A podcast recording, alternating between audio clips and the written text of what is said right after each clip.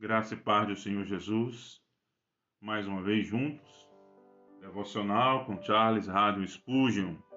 Maridos, amai vossa mulher, como também Cristo amou a igreja. Efésios capítulo 5, verso 25. Que exemplo de ouro Cristo dá aos seus discípulos. Poucos mestres poderiam se aventurar a dizer: Se quiser praticar meus ensinamentos, imite a minha vida mas como a vida de Jesus é a transcrição exata da virtude perfeita, ele pode indicar a si mesmo como paradigma da santidade, assim como o mestre que a ensina. O cristão não deveria tomar nenhum outro modelo além de Cristo.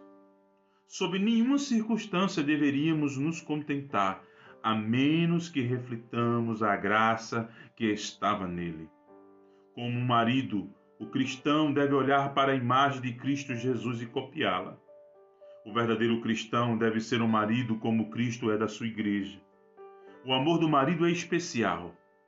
O Senhor Jesus cultiva por sua igreja uma afeição peculiar, íntima, que a coloca acima do resto da humanidade. É por eles que o rogo, não rogo pelo mundo. Sua igreja é a favorita do céu, o tesouro de Cristo, a coroa de sua cabeça, o bracelete de seu punho, o escudo do seu coração, o centro e o núcleo de seu amor. O marido deve amar sua esposa com um amor constante, pois assim Jesus ama a sua igreja. Ele não varia em sua afeição, mas pode mudar a forma como a demonstra, porém, ela continua a mesma. O marido deve amar sua esposa com amor duradouro, pois nada poderá separar-nos do amor de Deus que está em Cristo Jesus, nosso Senhor. O marido verdadeiro ama sua esposa com amor sincero, fervoroso e intenso.